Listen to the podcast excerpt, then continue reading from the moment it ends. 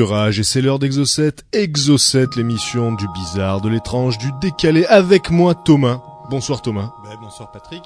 Et exceptionnellement ce soir la technique ce n'est pas Mika, Mikaka, hein, puisque Mikaka donc a d'autres choses à faire ce soir. Et c'est donc euh, c'est donc Sandrine, éminente journaliste que que CNN nous envie, qui vient le remplacer à la technique. Et donc euh, bonsoir Sandrine. Bonsoir. Bon je ne vais pas trop l'embêter durant cette soirée parce qu'elle est un petit peu stressée, un petit c'est normal, c'est sa première technique.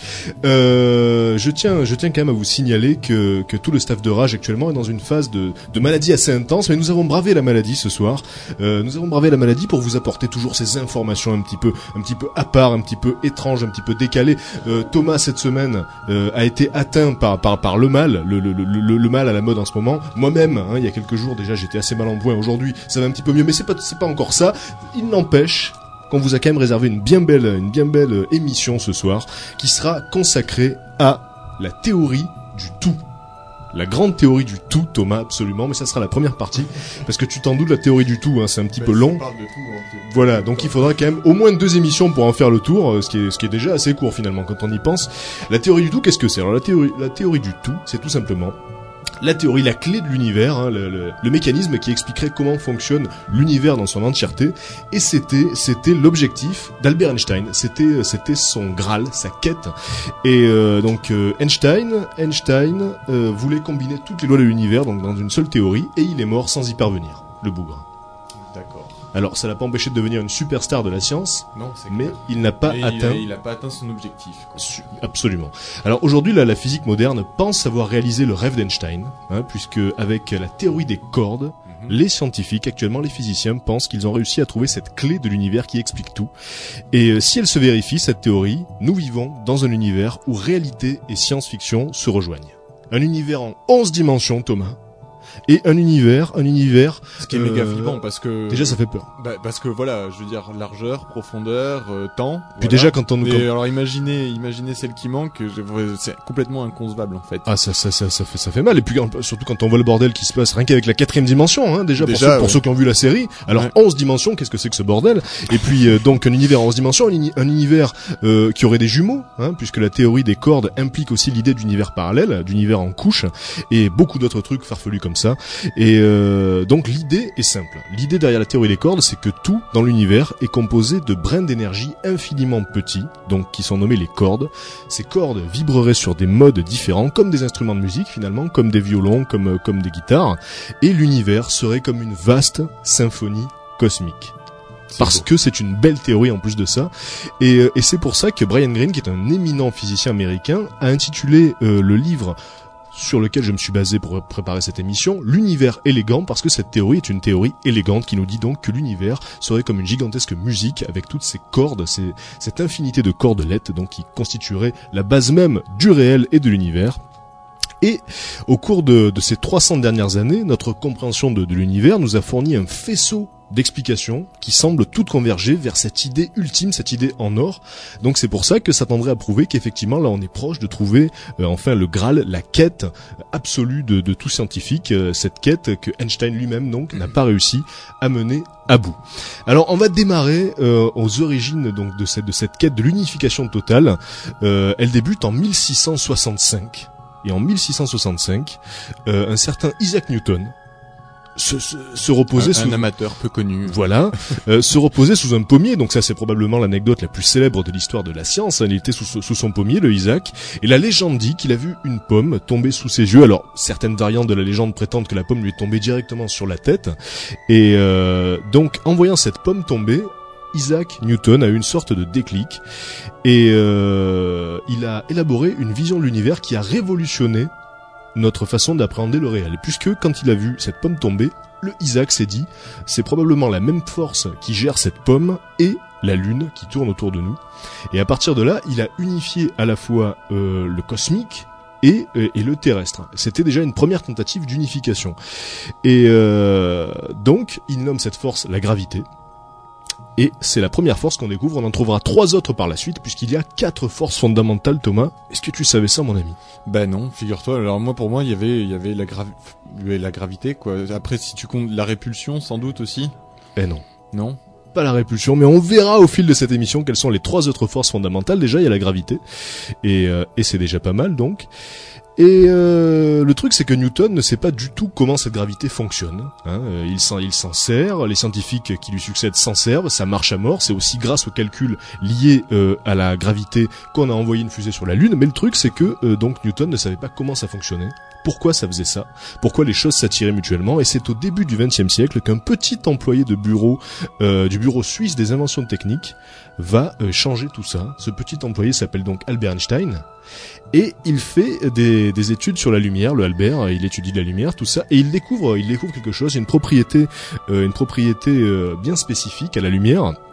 Il découvre qu'elle est indépassable. Rien ne peut aller plus vite que la lumière, et cette idée-là va à l'encontre de la vision qu'avait Newton. Donc ça bouleverse un petit peu euh, c'est- cette vision qui, euh, qui avait qui avait réussi à réunir toute la science. Et donc là, euh, tout à coup, Einstein s'oppose à la vision de Newton, puisque Newton pensait que la gravité était instantanée. Exemple. Exemple. Si le Soleil, imaginons que le Soleil disparaisse là maintenant tout de suite. Mhm. Donc le Soleil euh, nous tient nous tient en orbite, on tourne autour de lui. Si euh, le Soleil disparaît, Newton pensait que euh, la Terre partirait immédiatement en vrille, puisqu'elle serait automatiquement et instantanément libérée de la force d'attraction du Soleil. Or, euh, Einstein a découvert que la, la lumière était l'élément le plus rapide, et si la lumière disparaissait, si la lumière du Soleil disparaissait, on mettrait 8 minutes sans l'apercevoir. Parce que donc la, la lumière voyage à temps que 300 000 ça arrive, km à la seconde, le temps que ça arrive, 8 minutes. Donc évidemment, vu que la lumière est plus rapide que la gravité, et vu qu'on mettrait 8 minutes à s'apercevoir que la lumière n'est plus là, on mettrait sûrement plus de 8 minutes à s'apercevoir aussi au niveau de la gravité que le soleil a disparu. Et ça pour Newton c'était inconcevable, il fallait que la gravité soit instantanée ou pas. Et euh, c'est pour ça qu'Einstein a réussi lui à découvrir la vraie nature de la gravité. Et ça euh, c'est déjà un premier élément absolument inconcevable et hallucinant. Puisque ce que Einstein euh, a découvert, c'est qu'en réalité, la gravité, la gravité déforme le tissu même de l'espace-temps. Et il faut, par exemple, se représenter une, une pièce de tissu caoutchouteuse sur, sur laquelle on poserait des grosses billes lourdes. Eh bien, les, les corps lourds, les, les objets célestes, les planètes déforment le tissu même de l'espace-temps. euh, donc le tissu même du réel. Et par exemple, euh, imaginons donc cette pièce de, de caoutchouc, on pose une grosse bille dessus qui serait la Terre, et donc forcément si on pose une petite bille plus petite autour, elle tourne, tourne. c'est la Lune, et donc voilà. Mais ce qui est fou, c'est que cet univers-là, ce réel-là, il est en trois dimensions, Voilà, c'est pourtant, ça, il faut le concevoir en trois Voilà. dimensions. Parce que le voir sur un plan, sur un plan, c'est aisé, C'est mais une chose. concevoir euh, en 3D, c'est autre chose. Voilà, et la révolution euh, que, que Einstein a mis en place, c'était ça, c'était de se dire que cet univers en trois dimensions, il avait aussi une sorte de plan qui était déformé par le poids des objets lourds, des objets célestes, et donc qui formait comme des puits dans la trame même de la réalité. Donc là vraiment c'est une, c'est une révolution totale, un bouleversement dans notre vision euh, du, du réel et de l'univers. Mais Einstein décide de faire encore plus fort et d'unifier la gravité avec la seule autre force qu'on connaît alors, qui est l'électromagnétisme.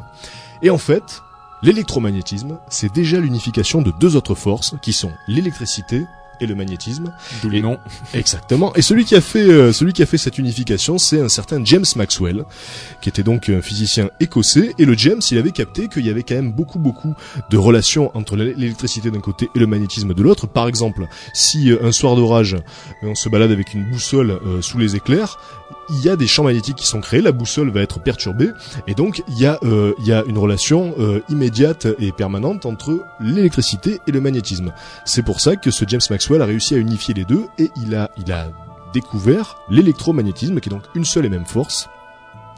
Et, euh, Einstein pense que qu'il va réussir à trouver le grand mécanisme unique en unifiant cette nouvelle vision qu'il a mis au point de la gravité et l'électromagnétisme. Et alors ce qu'il faut savoir, c'est que la gravité est infiniment plus faible que l'électromagnétisme. On a l'impression que c'est une force colossale puisque elle nous tient quand même les pieds au sol. La gravité, on se dit ça doit être un truc de barge. En réalité, elle est infiniment, mais des milliards et des milliards de fois plus faible la gravité que l'électromagnétisme. Et on a l'impression qu'elle est qu'elle est puissante parce que en fait, on en voit l'effet sur des corps énormes. Euh, la, la Lune donc euh, qui, qui reste autour de la Terre, la Terre elle-même qui reste autour du Soleil. Mais par exemple, si je me jette d'un immeuble du, du, du 50e étage d'un immeuble, les atomes de mon corps et ceux du béton vont se repousser avec une telle force, grâce à l'électromagnétisme, qu'ils vont arrêter ma chute et donc résister à toute la gravité terrestre. Effectivement, si je saute du 50e Oui, étage, ça, net, je vais ouais. pas continuer ma course à travers le sol. Ah non. Même, même un petit bout de trottoir va me bloquer instantanément parce que ces atomes vont repousser les miens avec la force de l'électromagnétisme. Et, et voilà. Et c'est pour ça que la force de gravité est infiniment plus faible à l'échelle atomique. Elle est forte à de vastes échelles, mais à l'échelle des atomes, c'est de la merde. Voilà, oui. En gros, en grosso modo, ça veut dire qu'il faut un corps, un corps céleste, ben, un corps céleste justement de, de plus d'une taille carrément conséquente pour que pour que cette force ait un minimum d'influence, quoi. Voilà, exactement. Et plus on se rapproche de l'infiniment petit, plus cette forme est obsolète, mais des milliards et des milliards de fois. Donc c'est quand même assez euh, impressionnant. Et, euh, et dans les années 20, donc, Einstein se fait un petit peu voler la vedette parce que ce qu'il faut savoir, c'est que Einstein, c'est quand même euh, une méga star à cette époque-là. On est dans les années 20, donc il bouleverse la vision qu'on a de la réalité et ça devient une superstar. Einstein, euh, c'est la star des médias. On le voit avec Charlie Chaplin, qui était la méga star de l'époque. Euh, et Israël avait demandé à Einstein de devenir son président. Donc c'était vraiment la méga classe à l'époque pour Einstein. Et dans les années 20, il se fait un petit peu voler la vedette par un groupe de jeunes scientifiques. Et il devient un has-been dans le milieu de la physique. Alors évidemment pour le grand public ça reste le grand Albert Einstein, mais euh, pour les pour les physiciens, pour le petit milieu euh, et de, de l'élite des physiciens, ça devient quand même un has-been euh, qui, qui a des idées euh, de plus en plus dépassées. Et en fait euh, c'est un groupe de, de jeunes scientifiques conduit par Niels Bohr qui va lui voler la vedette. Mais on parlera donc de ce groupe de physiciens et de leurs idées juste après le premier morceau hein, euh, de la soirée. Le premier morceau, c'est euh, c'est Love Age. C'est Love Age et le titre c'est Book of the Month. Restez sur Rage. Le bizarre, l'inclassable, le décalé. Sur Rage. Toujours dans Exo7, si vous nous rejoignez à l'instant, je vous rappelle que l'émission de ce soir est donc consacrée à la grande théorie du tout, hein, la grande clé de l'univers, la quête de tous les physiciens du globe, essayer d'unifier toutes les lois de l'univers en une seule grande et belle loi. Et donc j'expliquais en première partie de l'ém- l'émission que euh, c'était l'objectif d'Einstein, mais qu'il est mort sans avoir pu le réaliser. Euh, Einstein, a quand même révolutionné la vision qu'on avait de la gravité qui avait été inventée par Newton, enfin qui avait été découverte par Newton, puisque Einstein avait découvert que la gravité, euh, c'est comme si les gros objets lourds que sont les planètes euh, déformaient le tissu même de l'espace-temps. Un truc de barge à se représenter, mais c'est pourtant la vérité. Et euh, donc euh, là, j'en étais au moment où, dans les années 20, Einstein, qui continue sa quête, devient légèrement has-been dans le milieu élitiste donc des, physiciens à la pointe.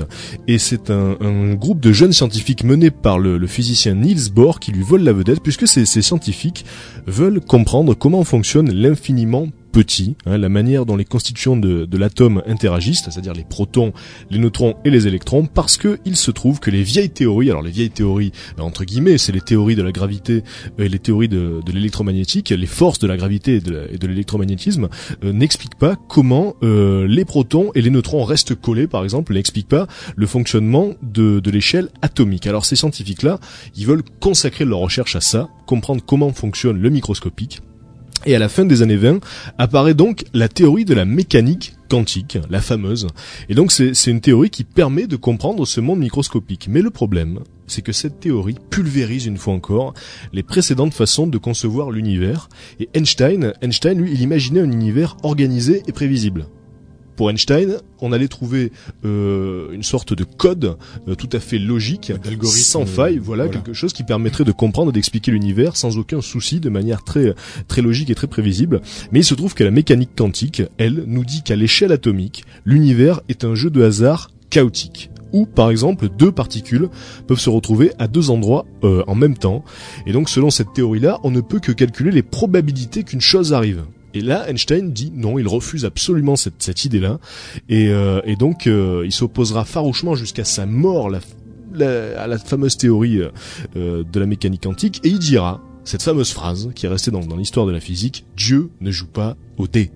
Parce que euh, le, le paradoxe un petit peu, c'est que Einstein était, était croyant, à sa manière, et son objectif c'était de comprendre la pensée de Dieu selon lui. Et il disait que donc Dieu ne joue pas au dé, l'univers ne peut pas être un jeu de hasard. Euh, pour lui, tout ceci était très euh, très très précis, très réglé, très prévisible. Et pourtant, la mécanique quantique euh, s'avérera extraordinairement exacte, expérience après expérience, puisqu'il n'est jamais arrivé qu'une prévision de cette théorie contredise une observation. Donc Einstein avait tort à ce niveau-là. Et euh, pour essayer Ça de, arrive même au meilleur. hein. bah c'est clair. Donc là, même lui, c'était c'était foiré sur ce coup. Et donc euh, pour essayer de comprendre un petit peu à quoi ressemblerait euh, l'univers à notre échelle, si euh, il se passait les mêmes trucs qu'à l'échelle des atomes, on pourrait donc euh, on pourrait donc imaginer qu'on se retrouve voilà à deux endroits euh, au, au- même moment. hein, donc le don d'ubiquité, se déplacer à deux endroits au même moment. On pourrait même traverser les murs euh, si euh, si les phénomènes de de l'échelle quantique s'adaptaient à notre échelle à nous. Mais ce qui est fou quand même, c'est qu'on parle bien du même univers là. Et pourtant, il y a comme deux écoles, deux familles qui n'arrivent pas à se réconcilier. Il y a d'un côté la théorie de la relativité qui explique l'infiniment grand et le monde à notre échelle, et de l'autre la mécanique quantique qui explique l'infiniment petit et le monde des atomes, des protons et des neutrons. Pourtant, il s'agit bien du même univers, mais il y a quelque chose qui colle pas. Et donc, d'où euh, le, besoin de découvrir cette théorie unique qui réussirait à réunir le tout. Et alors, les, chercheurs découvrent deux nouvelles forces. On en était resté à d'un côté la force de gravité qui gère les, planètes et, euh, et l'électromagnétisme. Et donc les chercheurs découvrent deux nouvelles forces en explorant la structure de l'atome, donc toujours dans cette, idée de, mécani- de, de mécanique quantique. Ils explorent de plus en plus la structure même de, de l'infiniment petit. Et ils découvrent d'abord l'interaction forte, qui est comme une sorte de super glue. Hein, qui, euh, qui maintient le noyau des atomes en liant les protons et les neutrons. Parce que, donc petit rappel, petit rappel, qu'est-ce qu'un atome? Euh, L'atome, c'est avant tout des protons et des- un noyau qui est composé de protons et de neutrons qui sont collés par donc cette interaction forte. Et autour un nuage un, nuage de, de petits bordels qui est composé d'électrons qui tournent. Et en fait l'atome c'est avant tout du vide c'est un, Ah oui, un vide. énorme vide avec au milieu un noyau. Et si par exemple, si par exemple on réussissait à éliminer le vide qui est autour d'un atome, on pourrait faire tenir New York sur un morceau de sucre, puisqu'il y a le noyau et autour de ça le vide et puis le nuage de, le nuage d'électrons. Et euh, ensuite, donc il y a l'interaction forte d'un côté, ce qui est donc la troisième force, et la quatrième force, c'est l'interaction faible, qui permet aux neutrons de se transformer en protons en émettant des radiations. Et à l'échelle quantique, on l'a déjà dit, la gravité est infiniment faible, elle- est éclipsée totalement par les, trois autres forces, et on aura un exemple de, de ces forces-là parce que c'est assez abstrait euh, à nos yeux. Euh, Nous, on a l'exemple permanent de la force de la gravité chaque jour. Par exemple, je laisse tomber ce stylo, ah, c'est un exemple de la force de la gravité. Mais on n'a pas forcément les exemples de l'interaction forte et de l'interaction faible. C'est pourquoi le 16 juillet 1945, au milieu du désert du Nouveau-Mexique, la puissance de l'interaction forte va être enfin dévoilée avec l'explosion de la première bombe atomique. Alors elle fait 1m50 de large cette bombe, mais elle contient une puissance équivalente à 20 000 tonnes de TNT. 20 000 tonnes. Et avec cette explosion, les scientifiques libèrent la fameuse interaction forte qui maintient donc les neutrons et les protons soudés. Donc en brisant cette coque, en brisant cette glue, ils libèrent une, une puissance inimaginable, une quantité d'énergie absolument affolante, sans précédent. Et, euh, et l'interaction faible, elle, elle est responsable de la radioactivité des, des, des- radiations qui, Qui retombe. qui, qui retombe et donc qui colle, qui colle toutes les saloperies qu'on connaît, que ce soit le, le- le cancer, etc. Alors on a d'un côté euh, l'interaction forte qui, elle, balance de l'énergie et fait péter tout ce qui bouge. hein. par exemple sur Hiroshima, euh, tout le- toute la ville a été rasée par euh, l'interaction forte qui brise donc la glu qui colle les, protons et les neutrons. Et ensuite, il y a toutes les retombées de l'interaction faible, toutes ces radiations. Et donc c'est pour ça que c'est vraiment c'est vraiment l'arme ultime puisque non seulement elle détruit, mais en plus elle rend malade. Et tout ceci est contenu dans la trame même de ce qui forme la réalité, c'est-à-dire les atomes. Alors c'est quand même, c'est quand même assez ironique, mais c'est comme ça. Et, euh, et alors à propos de la bombe, à propos de la bombe atomique, il faut préciser juste une petite chose, c'est qu'elle n'a pas été inventée par Einstein. Et puisqu'il y a cette idée reçue qui dit que souvent, très souvent, quand on parle de la science, on dit ah ouais la science c'est beau, c'est beau, mais alors voilà Einstein et puis qu'est-ce qu'il a fait Einstein? Ben la bombe atomique. Eh ben, eh ben, bravo monsieur. Voilà ce qu'on dit en général, mais c'est une idée reçue. Car Einstein n'a pas inventé la bombe atomique. L'idée de la bombe atomique émergea seulement quand on put prédire le principe de la réaction en chaîne. Et c'est une femme. C'est une femme, une certaine Lisa Meitner, qui après avoir vérifié et validé la célèbre formule d'Einstein E égale MC2, fut historiquement la première scientifique à expliquer et à nommer la fission nucléaire. Alors les femmes, elles sont assez peu présentes euh, dans l'histoire de la science, mais quand elles s'y mettent, elles s'y mettent. Ah, elles y sont. Ah, elles y sont, elle est que- présente. C'est quand même assez ironique parce que ces pauvres femmes, c'est vrai, on dit toujours oui. Alors l'histoire de la science est, euh, est, est peuplée donc de découvertes masculines. C'est vrai qu'on voit assez peu de femmes à part Marie Curie. Eh bien non, la pire découverte de l'histoire de la science, eh ben, on la doit à une femme. C'est quand même assez triste quand même. Pour... Et donc cette Lisa Meitner, mais il faut quand même dire à, son avantage qu'elle a toujours, elle a toujours euh, souhaité l'échec de la bombe atomique publiquement. Donc voilà ce qui s'est passé par la suite. Donc cette Lisa Meitner euh, découvre le principe de réaction en chaîne, mais l'invention de la bombe n'est pas due à elle, elle est due à des Français. Donc là, on s'est, on s'est illustré encore sur ce coup, puisque la bombe atomique, c'est nous qu'on l'a inventée. Et la bombe est attribuée aux travaux effectués au Collège de France par euh, par euh, Joliot-Curie, Alban et Kowarski, qui en déposèrent le brevet en 1939. Donc là, je dis bravo la France tout de même. C'est quand même nous qui avons la paternité de la bombe atomique. Ça crème pas sa race. Et, euh, Ouais, et, pour la petite anecdote, la France ne réclame pas de royalties hein, après les bombardements d'Hiroshima et de Nagasaki, parce qu'on aurait pu. Ah, on aurait pu et on aurait gagné Mais- des sous. mais c'est clair. Mais on n'a pas poussé le vice jusqu'à réclamer des royalties après Hiroshima et Nagasaki. C'est un petit peu l'élégance à la française. Nous, on invente le truc, mais attention, on ne veut pas d'argent. Et, euh, et alors donc, euh, la confusion par rapport à Einstein qui aurait inventé la bombe atomique alors que c'est faux, cette confusion vient de la célèbre lettre d'Albert Einstein au président Roosevelt qui l'invitait à mettre en œuvre tous les moyens possibles pour élaborer la bombe en question avant les nazis. Parce que si les nazis avaient eu la bombe, évidemment, là, c'était la fin du voilà, moi, moi, c'était, c'était cet aspect-là, oui, que je connaissais. Effectivement, Einstein a bien insisté, euh, a pas peut-être pas participé directement aux travaux, mais a vraiment fait en sorte. euh, bah, il flippait. En même temps, on peut le comprendre, quoi. hein. C'est C'était pas, c'est- c'était pas une situation facile euh, au niveau de l'humanité tout entière, et puis même à son niveau personnel, puisqu'il était quand même directement concerné par les chambres à gaz, etc. Grave. Euh, donc, oui, on peut, on peut le comprendre en même temps. hein. Et il condamnait lui-même. c'est clair euh, que si Hitler avait chopé la bombe atomique avant, avant, avant les, les bons, on va dire, On était foutus. guillemets, On était foutu, mais foutu quoi. Et Einstein a toujours lui aussi lutté contre les, exploitations abusives de la science et les exploitations militaires. Il était contre la bombe atomique, mais là, euh, c'était c'était un dilemme. Il était obligé de, de, de, de conseiller à Roosevelt de développer cette bombe si on voulait pas se faire bouffer par les nazis. Donc c'était c'était un choix euh, entre découvrir la pire arme de l'histoire de l'humanité ou l'avoir tombé entre les mains des vrais méchants. Donc voilà, c'était c'était un dilemme de scientifique assez dur à prendre, mais donc ce n'est pas Einstein qui a inventé la bombe atomique, soit bien clair, c'est nous les Français qu'on l'a fabriquée. Hein, voilà. Et euh, ça, c'est vrai qu'on le dit pas tellement souvent. Finalement, Non, on c'est- est c'est moyen, bizarrement, je, voilà, j'ai l'impression qu'on en est pas moyen, fier, moyen fier de cette affaire-là. Et, euh, et alors le brevet, c'est c'est drôle parce que le brevet a été donc déposé en 39 et donc j'ai j'ai vu le brevet cet après-midi en faisant quelques recherches et donc le brevet là, il est déposé au, au Centre national des brevets, brevet de la bombe atomique, machin, etc. C'est Mais- assez énorme. Tous tous- tous les pays, euh, enfin, tu, tu connaîtras certainement pas la réponse, enfin, quoique, euh, mais tous les pays euh, qui fabriquent des bombes atomiques doivent payer des royalties, donc dans ce cas-là, la France, pour avoir le droit de fabriquer la bombe. Parce que même s'ils l'utilisent pas, ils utilisent la technologie qui est déposée. Alors justement, je sais pas comment ça se passe, puisque étant donné que après les massacres de Hiroshima et Nagasaki, la France n'a pas demandé de royalties, euh, j'imagine que depuis la- la- la- le brevet a dû tomber dans le domaine public. Enfin, j'en j'en sais trop rien, Ouais. mais apparemment c'est ça. Et en même temps, j'imagine mal du point de vue, d'un point de vue éthique, j'imagine mal la France réclamer de l'argent pour l'exploitation de bombes atomiques. Et puis c'est vrai que ça serait assez peu lucratif comme commerce, parce que c'est pas comme Oui. s'il en pétait une euh, chaque année. Donc euh, donc voilà. Et, euh, et donc Lisa Meitner, donc qui euh, qui est à l'origine finalement de, de de la bombe, puisque elle a réussi à, à mettre euh, mettre en place ce, ce principe de réaction en chaîne, puisqu'elle a prédit le principe de réaction en chaîne. Lisa Meitner est considérée par la communauté scientifique comme la mère de la bombe. Hein, ça doit être une maternité assez dure à porter, mais elle refuse pourtant de travailler au projet et elle lui souhaite encore une fois d'échouer publiquement. Donc voilà, voilà ce qui la réhabilite aux yeux de, l'histoire de la science, c'est que euh, elle s'est toujours battue contre la bombe, même si elle est à l'origine du projet.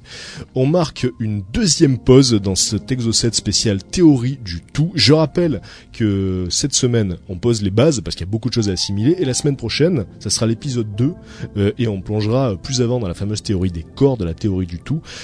Pour le, pour l'instant, on marque une pause avec Deltron 3030, et on se retrouve juste après. Bizarre, l'inclassable, le décalé. Toujours dans Exocet, si vous nous rejoignez à l'instant, donc je vous rappelle que ce soir on parle de la grande théorie du tout, hein, le graal de, la science moderne, réussir à trouver la clé de l'univers, et donc euh, dans les deux premières parties de l'émission, on a vu notamment les quatre forces euh, élémentaires. Il y a la gravité d'un côté, hein, qui gère un petit peu les planètes et tout ça, et qui nous permet d'avoir les pieds sur le sol. Il y a l'électromagnétisme, et ensuite il y a l'interaction forte et l'interaction faible, qui sont les deux puissances donc euh, qui permettent notamment aux protons et aux neutrons de rester collés ensemble dans le noyau de l'atome, et c'est la force qui est à l'œuvre dans les explosions atomiques. hein. C'est aussi puissant parce que c'est c'est une force qui est donc très très intense et quand euh, quand la, la, la, la glue qui colle les protons et les neutrons est, est, est explosée, ben, ça, ça libère une énergie phénoménale et c'est ce qui provoque les bombes atomiques. Donc on a vu euh, avant de, de, de, de passer à la musique que Einstein n'était pas responsable de l'invention de, de la bombe atomique, contrairement à l'idée reçue. Donc c'est une, euh, une jeune scientifique du nom de Lise Meitner qui est donc avait euh, qui avait découvert le principe de réaction en chaîne et ensuite c'est les Français qui avaient appliqué ces découvertes pour fabriquer la bombe atomique. Donc c'était pas Einstein, Einstein lui, il avait simplement conseillé à Roosevelt de tout mettre en œuvre pour trouver la bombe avant les nazis. Donc c'était quand même assez bien vu finalement, mais donc c'est pas lui qui a découvert la bombe. Et en 1933, le Einstein, euh, après avoir fui l'Allemagne nazie, il s'installe à Princeton dans le New Jersey et il continue sa quête d'unification. Mais alors le truc, c'est que ses collègues pensent qu'il fait fausse route et que son âge d'or est derrière lui. Donc il est considéré un petit peu comme euh, un vieillard, un vieillard un petit peu euh, pittoresque, une figure de la science, mais euh, des pathétique, dépassé, voilà un vieillard rigolo, mais mais has-been. Et c'est quand même assez cruel et ironique quand on quand on sait le bouleversement que que, que cet homme a apporté à la, à la, science à la science moderne et euh, au monde d'une manière générale. Et donc là voilà, on le considère comme un comme un vieux mais il décide, euh, il décide quand même de continuer sa quête d'unification. Il veut trouver cette fameuse loi absolue qui explique l'univers pour saisir la pensée de Dieu, hein, selon ses propres termes. Et, euh, et, il décide aussi délibérément de ne pas prendre en compte la mécanique quantique, qui, je le rappelle, euh, est, la, science de l'infiniment petit, qui explique l'univers à l'échelle de, des atomes, etc. Et donc Einstein, comme il n'est pas d'accord avec ça, comme cette théorie dit que à cette échelle l'univers c'est avant tout un chaos hasardeux et que lui, Einstein, est persuadé que tout ceci est très ordonné, il décide de fermer les yeux là-dessus, malgré euh, les preuves, malgré les expériences favorables. Il dit non, c'est faux, ça j'y crois pas. Il met tout ça de côté et il continue sa quête tout seul dans son chemin à lui. Et il meurt en 1955 à 76 ans. Et, euh, et, avec lui, son rêve de théorie unique donc semble disparaître puisque c'était un peu, c'était son graal personnel. Mais euh, quand il meurt, ce, besoin de trouver la théorie disparaît un petit peu. Et donc, euh, à partir de là, la physique se divise très nettement en deux camps, comme on le disait tout à l'heure. Donc, d'un côté, la relativité générale qui avait été découverte par Einstein pour, euh, pour l'étude des objets lourds et de l'infiniment grand, les étoiles et les galaxies, et de l'autre, la mécanique quantique qui, elle, étudie l'infiniment petit, les atomes et les particules, et ces deux familles n'arrivent pas à s'entendre, et pourtant, pourtant, on parle bien d'une seule et même réalité. C'est quand même incroyable que les deux n'arrivent pas à s'entendre comme ça. Et donc il existe des, des, des, facettes quand même, il faut le savoir, assez étranges du, du cosmos qui ne pourront pas être comprises tant qu'on n'aura pas de théorie unifiée, tant qu'on n'aura pas ce fameux, ce, ce, fameux code, comme par exemple les trous noirs. Alors, euh, les trous noirs, qu'est-ce que c'est que les trous noirs et surtout qui a découvert l'idée de trous noirs? Alors pendant la Première Guerre mondiale, c'est un astronome allemand qui s'appelle qui s'appelait Karl Schwarzschild. Et ce Karl donc euh, entre entre deux calculs balistiques puisque donc il était il était à la guerre, il réalise qu'une énorme quanti quantité de masse concentrée dans une petite zone, comme par exemple une étoile qui s'effondrerait sur elle-même, eh bien une telle euh, une telle masse déformerait le tissu de l'espace-temps à tel point que rien ne pourrait échapper à son champ de gravité, pas même la lumière. Donc il faut se représenter ça comme un puits, t'imagines une espèce de tête d'épingle hyper lourde qui déformerait un tissu jusqu'à former un puits, et de ce puits rien ne pourrait échapper tellement la force de gravitation serait intense, même pas la lumière. C'est pour ça que le, le, le, trou créé serait noir, noir puisque la lumière ne s'en échapperait pas. Et euh, alors pendant des décennies, cette idée était restée une simple théorie, une espèce de jeu scientifique, de jeu de l'esprit. Et, euh, et aujourd'hui, donc avec les satellites télescopes qui sont de l'espace, on a découvert des, des, régions avec un gigantesque champ gravitationnel qui pourrait être des trous noirs. Aujourd'hui, la majeure partie des, des scientifiques s'accordent à penser qu'effectivement les trous noirs sont une réalité et que euh, il existe donc des étoiles qui se sont effondrées sur elles-mêmes jusqu'à devenir tellement denses qu'elles créent un trou dans la trame même de l'espace-temps. C'est quand même assez génial comme idée parce que là on part dans la science-fiction et, et, donc ce trou empêche euh, donc la lumière de passer. Et ce qui est drôle, c'est que c'est euh, c'est propice à, à, beaucoup beaucoup de fantasmes de science-fiction justement. On, on, imagine que ces trous noirs pourraient déboucher sur ce qu'on appelle des naines blanches, c'est-à-dire comme des des, euh, des, des, des, trous de l'autre côté de l'univers, comme si ça pouvait être des raccourcis comme ça euh, dimensionnels. On imagine beaucoup de choses autour des trous noirs. Et ce donc, qui est sûr, c'est qu'il doit se passer des trucs bizarres. Vu que de toute façon, ça modifie complètement complètement le temps, euh, l'espace, euh, enfin tout ce qu'on connaît euh, comme comme force qui, qui interagissent normalement avec Ah, clair, vivant. Il se passe forcément des trucs bizarres dans les trous noirs, ça c'est clair. Et, euh, et Stephen Hawking, le fameux scientifique donc que beaucoup considèrent comme le, le- le successeur direct de Albert Einstein, le fameux scientifique donc handicapé paralysé sur, sur sa chaise, expliquait que donc si euh, un cosmonaute se retrouvait dans un trou noir, il serait étiré tellement étiré donc euh, qu'il ressemblerait à une sorte de spaghetti géant évidemment, et que on pourrait en aucun cas aller dans ces trous noirs puisque rien rien ne pourrait y subsister et que et qu'une tête d'épingle donc se mettrait à peser des milliers et des milliers de tonnes. Donc voilà, on peut pas envisager d'y aller pour, l'instant. C'est quelque chose d'absolument inconcevable puisque même la lumière, encore une fois, ne peut pas en sortir. Et euh, donc, si on essaye de comprendre euh, ce qui se passe dans un trou noir où une étoile entière est compressée à un point minuscule, est-ce qu'il faut se servir de la relativité générale parce que l'étoile est incroyablement lourde ou est-ce qu'il faut se servir de la mécanique quantique puisqu'elle est minuscule? Donc là, c'est le genre de dilemme qui fait qu'on a besoin d'une grande théorie qui unifiera les deux, puisque dans le cas d'un trou noir, on se retrouve à la fois avec un élément microscopique, mais euh, également très très très lourd. Donc là, voilà, il nous faut une théorie qui nous manque De toute actuellement. façon, il en faut une puisqu'on vit tous dans le même monde, Voilà. atome comme euh, une grande supernova. Et Elle existe. La, la loi ultime existe, elle est là, puisqu'elle gère l'univers. Voilà. Reste Donc, elle existe. à la déchiffrer, Voilà. reste à la comprendre. Et, euh, et alors par rapport au trou noir, il y a, il y a beaucoup de théories. Il y a une théorie qui, qui, qui dit qu'au centre même de notre galaxie, il y aurait un énorme trou noir cannibale hein, qui dévorerait progressivement la, la galaxie et, et qui serait donc euh, qui serait donc le responsable de, de de ce système de siphon un petit peu comme si la galaxie tournait autour de lui. Et donc il y a beaucoup beaucoup de fantasmes autour de autour de ces de ces de ces astres euh, mystérieux. Mais alors, est-ce qu'il y a un lien entre fusion et trou noir? Fusion Ouais.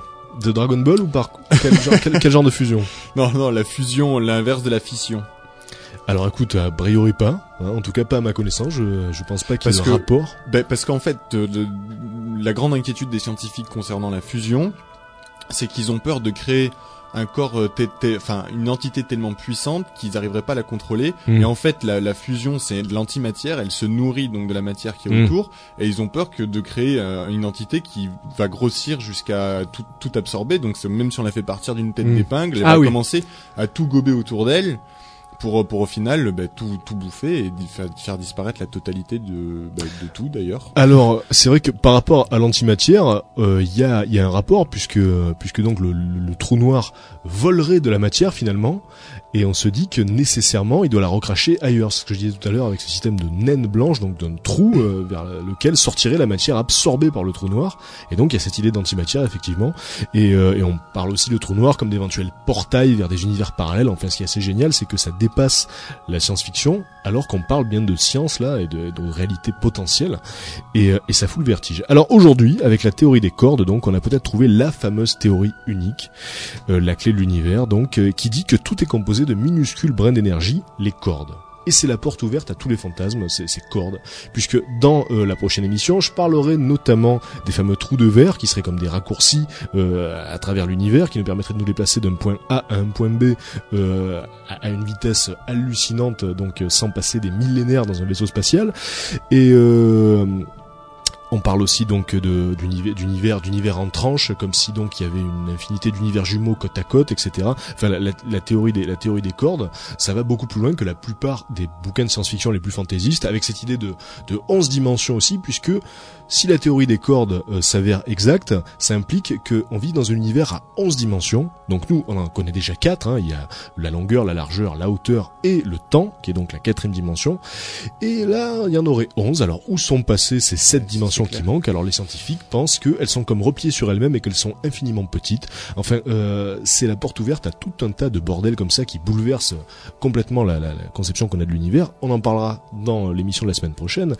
Et euh, pour se faire un ordre d'idée de taille, surtout parce que là, on manipule des, éléments infiniment petits, etc. Mais pour bien comprendre de quelle échelle on parle, par exemple, ne serait-ce que l'atome. Pour se représenter la taille d'un atome, par exemple, pour essayer d'imaginer le nombre d'atomes qu'il y a dans une balle de tennis, il faut élargir cette balle de tennis à la taille de la Terre. Donc là, une fois que vous avez une balle de tennis de la taille de la Terre, euh, rendez-la transparente. Imaginez que c'est un gros ballon transparent de la taille de la Terre. Mais les atomes, ça serait comme des petites perles. Comme des petites perles qu'on peut trouver dans une huître. Très bien, imaginez la Terre comme un gros ballon transparent bourré de perles. Eh bien, les atomes, ce sont ces perles-là. Ça vous donne une idée du nombre d'atomes qu'il peut y avoir dans une balle de tennis. Et maintenant, pour vous filer encore plus le vertige, on va essayer d'imaginer quelle est la taille d'une corde. Alors reprenez un atome, vous l'élargissez à la taille du système solaire cet atome. Mais à cette échelle-là, les cordes ont la taille d'un arbre. C'est juste ahurissant. Et, et, et, et, la faille de cette théorie, c'est que on parle d'éléments tellement minuscules, tellement petits qu'en réalité, elle ne peut pas être contredite, parce qu'on pourra jamais faire d'expérience à cette échelle-là. Oui, voilà, j'allais dire, Voilà. euh, pour aller vérifier euh, s'il y a des Voilà. mini-cordes euh, qui se baladent, ça va être tendu. Alors pour l'instant, ça reste donc une théorie superbe, une théorie élégante, donc de symphonie cosmique, mais on pourra vraisemblablement jamais vérifier si elles sont là ou pas. Donc c'est un peu une des failles qui, qui fait que c'est très controversé, parce que c'est très controversé en même temps. euh, on pourra jamais vérifier si c'est vrai ou non. Mais les calculs qui sont liés à la théorie des cordes, pour l'instant, s'avèrent exacts, et ça fait 20 ans que la communauté scientifique est dessus. Donc on verra la semaine prochaine où ils en sont, et euh, toutes les controverses qu'il y a eu, le fait qu'il y a cinq théories distinctes, il y a cinq théories des cordes, il y en a une notamment dans laquelle on vit dans un univers à 26 dimensions. Donc c'est quand même assez magnifique. Là, là, là, ça commence à faire beaucoup de dimensions. Voilà, voilà, ça en fait beaucoup. Excusez-moi, messieurs, mais Et donc, euh, il y, a, il y, a y, a, il y a- il y a une décennie, je dirais, il y a un scientifique qui a réussi à unifier toujours ce système d'unification, les cinq théories des cordes donc euh, qui étaient en compétition. On en parlera la, semaine prochaine. Thomas, tu petite non, chose à moi, moi, je m'en fous. Moi, je vais, je vais balancer une, moi, je, vais balancer une théorie avec 56 cordes. Allez, et qui fait mieux, je vous attends. Voilà, c'est vrai. 56, pardon, pas cordes. C'est c'est- 56, c'est vrai que c'est ah, c'est- un petit, c'est un petit peu, c'est un petit peu, c'est un petit peu une enchère là. Tout le monde peut y aller de, de sa corde là, Ah ben, personne voilà, parce qu'il va falloir, il va falloir aller vérifier tout ça et ça va pas être simple. Ainsi donc s'achève cette théma, euh, je dirais, sur la, la théorie du tout. Donc la semaine prochaine, on verra la deuxième partie puisqu'il y a- beaucoup de choses quand même à mettre en place avant de parler de la vraie théorie en elle-même. Euh, avant de passer aux infos bizarres que Thomas nous a concoctées avec amour, oui. Oui, bah alors juste avant, non parce que alors je trouve ça vraiment su- super intéressant, donc j'ai bien d'être à la semaine prochaine parce que c'est vraiment bien captivant. Mais euh, pendant que tu, tu faisais ton explication, je me demandais parce que tu disais que les scientifiques avaient du mal à accorder donc le le, le monde de l'infiniment petit avec euh, le le monde qu'on connaît nous, euh, donc de l'infiniment grand, on va dire entre guillemets. Euh, parce que le monde de l'infiniment petit est régi par des lois chaotiques, alors que notre monde à nous, enfin même si on est dans le même monde, est régi par des lois bah, qu'on connaît. Donc par exemple, on n'a pas de don d'ubiquité comme peuvent avoir les particules, etc. ou les Mm. atomes. Et euh, est expliqué que une des grandes forces qu'il y avait sur Terre, une des cinq, donc dont je me souviens plus le nom, Une des quatre. une des quatre, pardon, euh, faisait en sorte de tenir comme une, comme une sorte de glue les atomes entre eux. L'interaction forte. Voilà, l'interaction forte. Alors, ce que je me demandais, c'est pourquoi est-ce qu'on peut pas concevoir que dans l'infiniment petit, les choses soient chaotiques et que justement, grâce à cette interaction forte, euh, ce chaos est quand même contenu dans un cadre qui, au final, s'applique dans l'infiniment grand comme dans, dans un monde dans lequel on connaît. Pour euh, résumer un peu, genre les atomes qui constituent notre corps euh, ont une interaction forte qui les force à rester, même s'ils sont un peu en bordel à l'intérieur, mais dans un cadre précis et pas de et jamais de sortir de ce cadre-là. Donc notre propre corps, par exemple. Alors écoute, j'en toucherai deux mots à Stephen Hawking. hein, J'ai son MSN. Mais Euh, bon, je pense qu'ils ont dû y penser. Hein, si j'avais si j'avais des Je pense aussi. si j'avais des théories révolutionnaires, Mais, euh, ça se saurait. mais Juste un petit truc juste avant de, de, de, de faire une petite pause euh, pour pour comprendre donc cette idée d'univers chaotique à l'échelle quantique. Donc Brian Greene explique par exemple donc dans, dans son bouquin l'univers élégant que à l'échelle des quantas c'est un peu comme une loterie, c'est-à-dire qu'une particule peut très bien se trouver à la fois à un endroit et à un autre et que tout est basé sur euh, sur les probabilités. Genre à cette échelle-là, il y a un certain nombre de chances que cette particule se trouve en même temps à cet endroit et à un autre. Et plus euh, plus euh, on monte euh, vers l'infiniment grand, plus ces probabilités s'affaiblissent jusqu'à jusqu'à devenir quasiment improbables. Par exemple, selon la théorie de la mécanique quantique, si je m'appuie contre un mur, je peux tout à fait le traverser ce mur. Parce que euh, donc euh, euh, mes, mes- mes atomes pourraient le traverser vu que tout ceci est géré par le hasard parce que c'est un chaos. Mais le truc c'est qu'à notre échelle, les, les probabilités sont tellement infimes que je pourrais bien euh, m'appuyer contre le mur pendant l'éternité avant que ça marche. Donc voilà, c'est des idées inconcevables, totalement fantaisistes et hallucinantes, mais pourtant elles sont vérifiées par l'expérience. Et encore une fois, comme je le disais jusqu'à présent, toutes les observations euh, qui ont été faites sur la, théorie euh, de la mécanique quantique n'ont jamais été prises en défaut. Donc euh, il faut juste accepter effectivement que, que cet univers fantaisiste et surréaliste est bien réel. Ça se passe comme ça à l'échelle des atomes.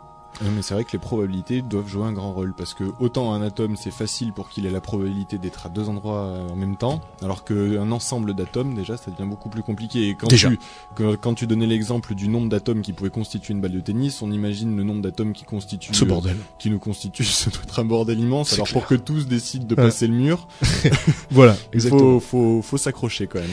Le morceau qu'on s'écoute, c'est euh, Trail of Dead. Restez avec nous juste après, c'est les infos bizarres. Vous êtes sur Rage. Le bizarre, l'inclassable,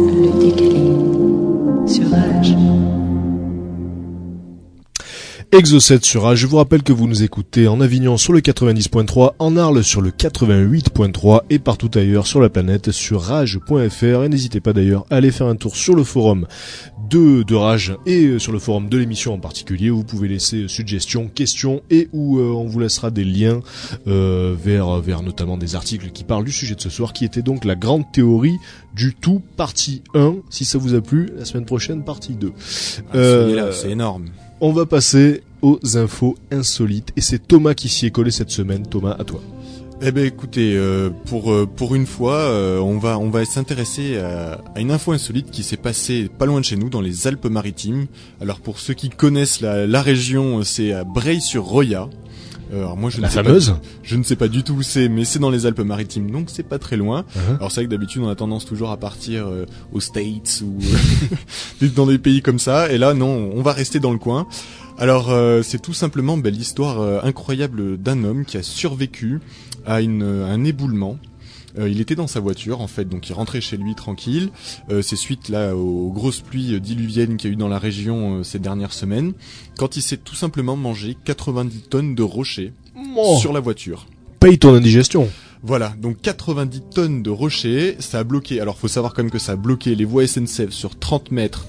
Euh, ça a bloqué la route. Enfin là, il va y avoir pour des mois de travaux pour pour tout tout déblayer, etc. Réparer les infrastructures routières. Et euh, ben, ce, ce, ce jeune François euh, Otavi, enfin jeune non, il a plutôt 51 ans d'ailleurs, mais ce, ce monsieur François Otavi de, de son nom euh, a donc réussi à survivre à ça. Alors évidemment, il était ramené à l'hôpital où ils ont constaté qu'il avait juste une bosse à la tête et je crois une petite foulure au poignet, enfin vraiment quelque chose de léger comparé aux 90 tonnes qu'il s'est mangé. Alors en plus, il s'est retrouvé bloqué dans la voiture et il a réussi à sortir de son véhicule par un petit interstice qu'il a trouvé sous la boîte à gants. Alors Oh le gars, je, je- Incroyable. l'état- l'état de la voiture devait être quand même assez assez énorme parce que pour trouver un interstice pour pouvoir passer sous la boîte à gants, c'est que c'est que ça ça a dû bien taper quand même. Donc du coup, ben il a plus de voiture, mais en tout cas il est vivant et c'est quand même, euh, on va dire, dans un sens, un, un petit miraculé quand même. Ah, son deuxième prénom, c'est Hulk François. Ouais, voilà, ouais. François. Incroyable. C'est pas mal, remarque François. Hulk. Oui. Euh, on va partir, euh, on va partir là cette fois-ci un petit peu plus loin, euh, au Québec et en Belgique en même temps. Alors c'est une histoire d'amour euh, entre entre un jeune québécois et une jeune euh, une jeune belge qui se sont rencontrés donc en fait à Cuba. Et puis donc ils ils se sont croisés comme ça, ils ont dû discuter un petit peu et le jeune homme est tombé euh, éperdument amoureux de, de cette fille Malgré l'accent. malgré l'accent. Mais euh, mais du C'est coup pas gentil, Patrick. Je tiens à le préciser. non, mais surtout que c'est moi, j'adore cet accent. Moi, j'ai personnellement. Mais bon, bah, bref. Euh, donc, ils sont, ils, ils sont partis de Cuba euh, sans se donner l'adresse ni quoi que ce soit. Et, et le jeune homme dans l'avion s'est dit mais merde, mais quel con. Pourquoi est-ce que j'ai pas pris son adresse? C'est clair, c'était la femme de ma vie. Enfin, il s'est rongé, il s'est rongé les freins. Et donc, du coup, il a décidé tout simplement pour la retrouver de poster euh, à toutes. Alors, la jeune fille s'appelait Sabine, donc à toutes les Sabines de Belgique un courrier qui a représenté une somme d'environ euh, 650 euros d'envois postaux. Donc, assez euh, peu finalement, quoi, parce que... Ce qui est assez peu, donc Bah ça ouais. reste un coût raisonnable en fait. Donc Ouais. sachez que si jamais vous avez perdu quelqu'un, euh, vous envoyez une lettre à tous à tous les gens qui ont le même prénom. Alors, ce qu'il y a de bizarre, enfin, ce qu'il y a de bizarre, c'est que c'est même pas comme ça vraiment qu'ils se sont retrouvés, parce que la Sabine en question, elle, n'avait pas reçu la lettre. Donc, Oh putain, Donc- c'est magnifique. donc superbe. C'est grâce au frère de la jeune fille qui, qui en fait euh, a entendu à la radio qu'on parlait de cette histoire-là parce que ça a pris des proportions un petit peu énormes vu que voilà le, Québécois qui recherche une Belge machin envoie plein de courriers donc il a entendu ça à la radio et s'est dit mais euh, Sabine c'est toi qui étais à Cuba cet été et tout machin et la fille a fait tilt et elle a fait ah oui bien sûr nanana et du coup ils se sont retrouvés. Alors bon il faut admettre quand même que là-dedans là, justement la, la jeune fille a dit qu'elle a eu un petit peu peur non pas du non pas du geste du, du, du mec qui était quand même plutôt romantique mais euh, mais de l'ampleur que ça a pris au niveau des médias, ça l'a fait un petit peu flipper. On peut la comprendre, mais c'est quand même une belle histoire et, et je trouve que ça met un petit peu de baume au cœur. Ah, c'est clair que c'est joli. Et puis si la Sabine en question n'avait pas répondu, le mec, j'imagine qu'il aurait pu s'en taper une bonne demi-douzaine dans le tas. Voilà, qu'il y en a quand même parce qu'il y beaucoup. en a forcément au moins une sur 100 qui va répondre. voilà. Ah, c'est romantique tout ça. Ah, bah oui, Ah, bah, tout ça, c'est l'amour, forcément. Mais on Bravo. est des poètes aussi, c'est pour ça. Vous êtes des poètes. Ouais. Oui, Mais euh, je tiens à remarquer que s'il était passé directement par la radio, ça lui aurait coûté moins cher. C'est vrai. voilà. C'est une très bonne remarque. Rappelons qu'il était québécois. Mais il est... C'est pas gentil, mince. Oui, respect. Euh, Vive la Garou, Natacha. Saint-Pierre, respect éternel. Euh, oui. Je vous kiffe. Ouais. Enchaînement, Bon. Thomas, s'il vous plaît. Moi, je, je ne dis rien sur Natacha Saint-Pierre et Garou, je, je risquerais d'être méchant. Respect à tous nos auditeurs québécois et belges d'ailleurs. Sur Rage.fr, vous nous écoutez, c'est bien. Qui sont moult nombreux, on le sait. Oh, beaucoup. Au moins deux. Euh, la, la prochaine, euh, la prochaine histoire euh, concerne une vengeance conjugale, donc on va passer de l'amour à la haine, hein, mais comme on dit, il n'y a qu'un pas.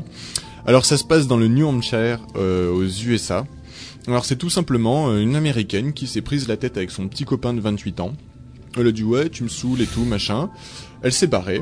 Le mec euh, est parti se coucher, euh, bon sûrement un peu peiné, mais il faut bien dormir à un moment, mais sans fermer la porte. Et la jeune fille en a profité pour trouver euh, dans la rue ou je ne sais pas où, dans un bar mal famé, un trio de, compères. pour aller voler et dérober le gars directement. Donc elle leur a filé, elle leur a filé l'adresse, elle leur a indiqué toutes les planques où il y avait du pognon, des trucs à récupérer. Et ils sont allés directement à la maison pour choper les bijoux. Alors faut savoir aussi que ça finit quand même un petit peu mal parce que le, le jeune homme en question a quand même été un petit peu tabassé au passage. Donc c'est pour ça d'ailleurs qu'il y a eu euh, une grosse enquête après de la police, etc. qui est toujours en train de rechercher un, un troisième complice parce que pour l'instant ils en ont chopé que deux. Euh, et au total ils en ont pris pour 2500 dollars au jeune homme. Somme d'ailleurs qui n'a pas été retrouvée et euh, tout ça pour euh, tout ça pour une vengeance une bête engueulade sur euh, une- une- un truc du quotidien et voilà ça, ça part en vrille et on- Et, et- et donc la, la fille a envoyé les mecs pour voler le, le, le petit ami. voilà pendant qu'il dort C'est-à-dire le voler le, la personne, voler l'homme. Pas des, ah pas... non non non Ah non, oui. non voler voler euh, Son appartement. voler, voilà Oui, c'est ça que j'ai, quand même mal entendu, d'accord. son intérieur etc d'accord. donc avec tous les plans les codes des Ouais. machins le digicode etc enfin vra- vraiment ils, étaient tout, tout équipés et C'est du propre. C'est du propre, ça fait plaisir quand même.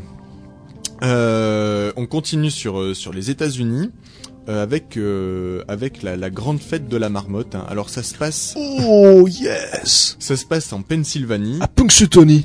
Exactement. Tu Bien connais sûr. Ah bah absolument, c'est la base du, de mes films préférés, Un jour sans fin.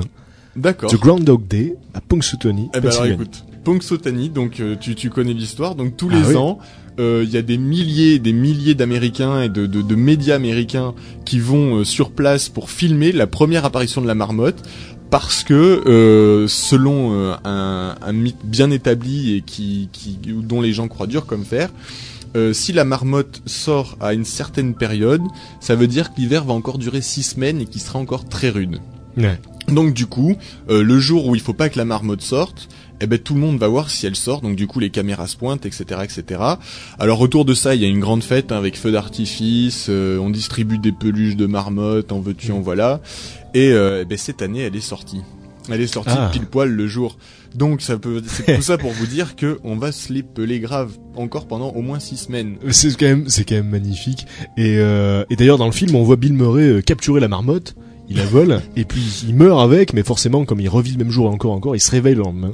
Et, euh, et ça me donne envie de revoir ce film. Et si vous ne l'avez pas vu, Un jour sans fin, peut-être un des meilleurs films euh, de l'histoire, donc et euh, donc euh, qui prend place à Punxsutawney pendant la fête de la marmotte. Et c'est pour ça que cette petite news me fait chaud au cœur parce que c'est quand même beau. Ah ben voilà. Ben écoute, ça te fait de chaud au cœur, mais nous on va voir froid au miche parce qu'apparemment on en a encore pour six semaines.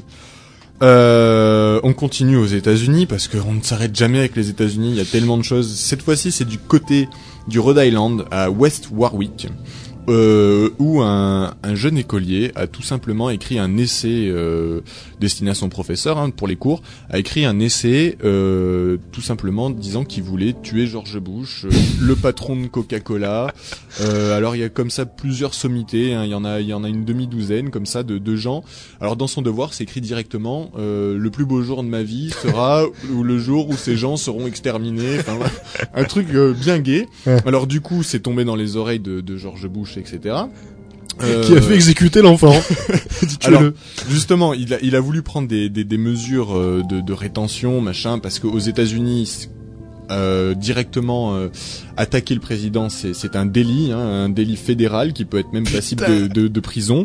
Euh, mais cela dit, d'après la police, ils peuvent pas euh, réellement le, le condamner ni trop rien lui dire. Donc, il a quand même été viré de l'établissement hein, parce que voilà, il fallait marquer le coup.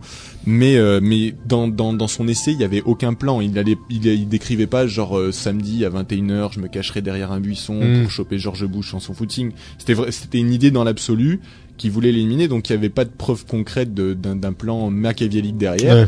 Donc du coup, ils peuvent trop trop rien faire légalement. Mais euh, mais voilà, donc c'est quand même un jeune homme qui doit être un petit peu perturbé, je Ah pense. bah oui, c'est clair. Parce qu'il a quand même 9 ans. Hein. Oui, voilà, je crois que ça c'était la cerise sur le gâteau de l'info. il là, a quand, même, qu'il il a fallait quand le même 9 ans, donc euh, il est quand Très même joli. il est quand même déjà bien bien atteint malgré son jeune âge. J'ai pensé au sketch d'Elysée Moon quand il dit oh, ce qui me gêne Ramirez c'est que tu as 9 ans. Voilà, c'est un petit peu le cas de ce Ouais, personnage. ben, c'est un peu ça. ouais. On va marquer une petite pause dans, dans ces superbes infos insolites, hein, le temps d'écouter un morceau et de revenir juste après donc pour la dernière ligne droite d'Exocet. Restez avec nous. Exocet. Le bizarre, l'inclassable, le décalé. Dernière ligne droite de cet Exocet qui était donc consacré ce soir à la grande théorie du tout. Deuxième partie la semaine prochaine et Thomas en était aux infos bizarres et insolites. À toi Thomas. Eh ben on va pas on va pas quitter le, le continent euh, nord-américain puisqu'on y était si bien. Euh, alors ça se passe toujours au Canada où un requin de 230 kilos a été capturé dans une rivière. Alors une rivière gelée certes, donc on pouvait pas s'y baigner. Alors faut savoir que le grand sport national là-bas, c'est quand les rivières gèlent, ils creusent un trou, ils pêchent. euh, Enfin, on a déjà tous vu ces images-là avec des, pêcheurs qui vont pêcher euh, directement sur la banquise. Là, c'est c'est exactement ce qui s'est passé, sauf que euh, le poisson qui a été attrapé au final, c'était c'était un requin. Et alors, euh, la, la, la femme qui l'a attrapé, puisque c'est une femme, hein, raconte tout, tout- toute l'aventure. Alors au départ, euh, il faut savoir que donc quand même qu'il y y a quasiment euh, 50, 200 mètres de fond, pardon, il y a 200 mètres de fond. euh, C'est comment c'est de la bonne rivière. Hein. Euh, et donc en fait, il reposait tout au fond. Euh, donc ça, ça a pris un temps euh, mais fou, quasiment deux heures et demie pour ne serait-ce que remonter à peu près à la surface le truc. Et une fois qu'il est arrivé à la surface, ils ont se sont aperçus donc ils ont vu l'aileron etc. Le requin s'est rebarré sur 15 mètres et tout ça, et elle a réussi à le, le maintenir. Et au final, ils l'ont sorti de l'eau grâce à une corde accrochée à une motoneige. Putain. Et euh, ils ont sorti, ils ont sorti le bestiau. Alors tout de suite, euh, tout de suite, la, la pêcheuse euh, a appelé des biologistes pour euh, pour qu'ils puissent étudier l'animal, etc. Euh, alors il faut savoir que normalement, euh, les biologistes recommandent absolument pas de pêcher des requins. C'est même précisé assez assez assez fortement parce que c'est pas c'est pas la première fois que ça arrive qu'en fait dans cette rivière euh, des requins soient attrapés puisque la dernière fois c'était en 96. Et donc en fait apparemment il y a des requins qui se baladent en eau douce comme ça dans cette rivière, ce qui est quand même assez surprenant.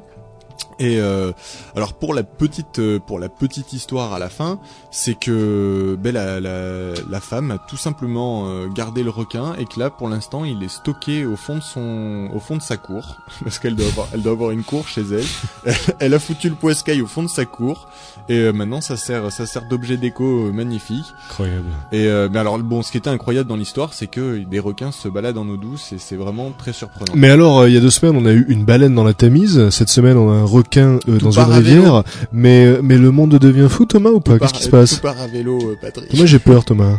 Bah moi aussi, franchement, si on commence à se balader avec des requins et des baleines en eau douce, c'est, c'est dans le Rhône, ça, ça serait surtout avec la pollution du Rhône, Ah, il ferait pas que 230 kilos Ah le, le, le requin. c'est clair, c'est clair. Atteindrait vite ses 600, ses 600 trucs. Absolument. barbac. Non, mais c'est vrai que c'est très étonnant et les biologistes n'arrivent pas à expliquer pourquoi est-ce qu'effectivement, dans cette rivière-là, parce que c'est la seule rivière au monde où ça se produit, des requins arrivent à se balader. Donc il doit, il doit s'y passer quelque chose quand même. Une petite dernière vite fait, on a une minute. Une petite dernière, eh ben on va le faire, on va le faire très courtement avec l'histoire tout simplement de- d'un Saoudien qui était bagagiste euh, à l'aéroport euh, de son pays, donc d'Arabie Saoudite, qui s'est endormi au moment du chargement des bagages dans la soute de l'avion. Et en fait, il a commencé à partir ben, avec l'avion. Il a donc bien balisé parce qu'il fait très vite très froid. Et c'est grâce euh, grâce à ces coups de poing qu'il a donné dans la carlingue que les pilotes ont pu entendre qu'il y avait un mec dans le dans la dans la soute. Et donc ils ont activé les chauffages et tout ça, ce qui lui a sauvé la vie parce que sinon il serait mort, Ouais. c'est clair et net. Et donc bah, euh, voilà, tout finit bien puisque le ce, ce charmant personnage qui devait bien flémarder au boulot s'en est sorti vivant, mais euh, mais il est pas passé loin en tout cas. Et puis à la après, il s'est fait bouffer par un requin. Voilà. Voilà. Comme quoi tout est lié. Euh, C'était sur cette bien jolie news que Exocet s'achève. Juste après, vous retrouvez Lady Rocandement. Merci Thomas, merci Sandrine pour cette bien jolie technique. Je vous dis à la semaine prochaine. Restez sur Rage. Bye bye.